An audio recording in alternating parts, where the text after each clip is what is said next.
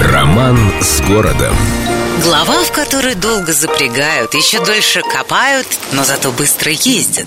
Большой знаток человеческих душ Отто фон Бисмарк замечал в свое время, что русские как-то очень медленно запрягают. Но это при том, что он еще не знал историю петербургского метрополитена. А все обстояло так. В 1898 году инженер Болинский предложил весьма разумный и логичный план радиально-кольцевой системы метро Петербурга. Всем был план хорош, но почему-то не бесплатный.